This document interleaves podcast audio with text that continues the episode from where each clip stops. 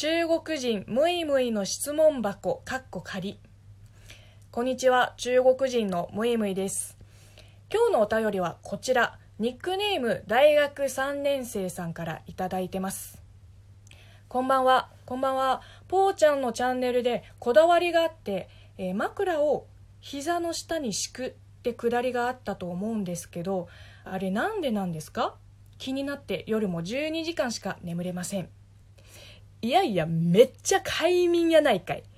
12時間も寝ていられるなんて尊敬しちゃうわ。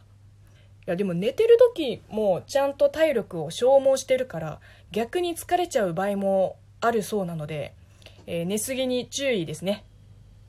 そうですね。ちょっと話が見えないリスナーさんは、えー YouTube で「チャイニーズチャイ」を検索していただいて「家ついて行っていいですか?」のパロディ企画を見ていただくしかないですねあのその動画で軽く紹介した、えー自分なりの健康法っていうかがあの膝の下に膝の下に 3COINS で買ったクッションを敷いて寝ることまあ、大体朝起きたらどっかに行っちゃってるけど、えーなぜこういうことをしてるかというと私腰痛持ちです。あのめちゃくちゃひどいわけじゃないけど日本に来る直前に北京で借りてた部屋の契約が切れてしばらく友達の家に居候してたんです。で寝る時は折りたたみ式のあのすのこベッドを出して布団を敷いて寝てたわけ、まあ、今の寝所はあの床の上にすのこ。で5センチぐらいのマットレス。でその上に敷布団の割と柔らかくて寝やすいんですけど居候してた頃はすのこの上にシーツ1枚毛布2枚重ね私。つまり硬いです。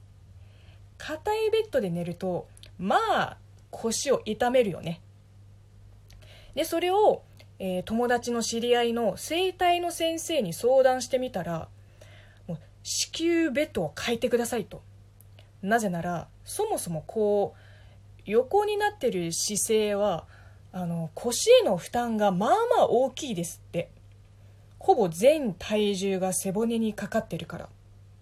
なので本当は体圧を分散できるこう体のラインにフィットするようなマットレスに変えるのがベストなんだけどそれが無理でしたら膝を立てて寝なさいと。こう力点を1個増やすことで下半身の体圧を分散する方法です。多分。あのうろ覚えで申し訳ないです。あの私文系の中の芸術学部の出身なんで専門的すぎる話は全部覚えられないです。でも大体は合ってるはず。でこう膝を立てて寝れないじゃん。膝の裏にしっかりめのクッションを敷くだけでもちょっとは負担を減らすことができます。とその先生はおっしゃってました。なので腰痛持ちの方はまあぜひ試してみてください。あの割と実践するの簡単なんで。はい。えなんか健康法講座みたいになってるけどまあ中国人だからかわからないけど健康には気をつけてます。だから和食も好きです。